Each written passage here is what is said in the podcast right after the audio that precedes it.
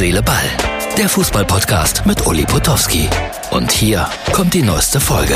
Herz, Seele, Ball. Ja, heute war mal wieder Schifffahrt auf dem Rhein und auf der Mosel angesagt. MS Diletta, wunderbares Schiff. Ich war hier bis vor ein paar Minuten mit Wolfgang Bosbach. Wir haben selbstverständlich auch kurz über Fußball gesprochen. Man glaubt es nicht, der erste FC Köln seit 15 Spielen ohne Sieg. Ja, da wird es auch so langsam, aber sicher ein bisschen enger für den Trainer. Und jetzt kommt ausgerechnet übernächste Woche nach der Länderspielpause das große Derby gegen Mönchengladbach. Und dann wurde ich hier veräppelt. Warum? Weil man einfach zugibt, dass man Schalker ist. Ja, man erntet Gelächter. Wobei zweite Halbzeit war okay. Ich habe das heute auf sehr merkwürdige Art und Weise erfahren, das Spiel, weil ich bin mit dem Auto unterwegs gewesen, habe Sky Go angehabt und habe den Ton im Radio gehabt, aber die Bilder dazu natürlich nicht gesehen. Niederlage war wohl verdient, aber immerhin hat die Mannschaft sich in der zweiten Halbzeit sehr gewehrt, so kann man das sagen, haben, haben am Ende ein bisschen Pech gehabt, nur noch zehn Mann.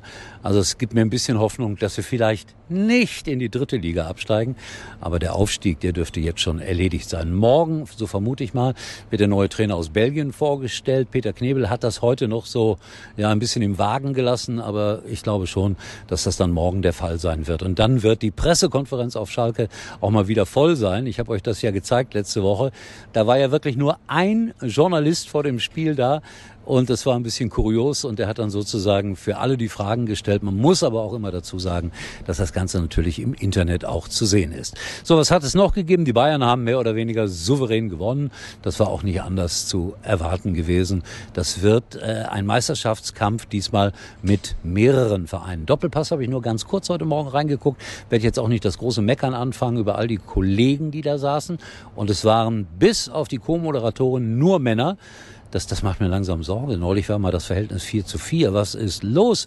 Diese Doppelpass-Manie mit den allzu vielen Frauen scheint zu Ende zu sein. Aber das ist jetzt sehr chauvinistisch. Ich möchte es ausdrücklich betonen. Ich mag Frauen. Aber manchmal denke ich, warum vier Frauen und vier Männer, wenn über die Bundesliga diskutiert wird? Oh Gott, kriege ich jetzt wieder einen Ärger. Es dürfen drei und fünf sein. Ja, Wäre das in Ordnung?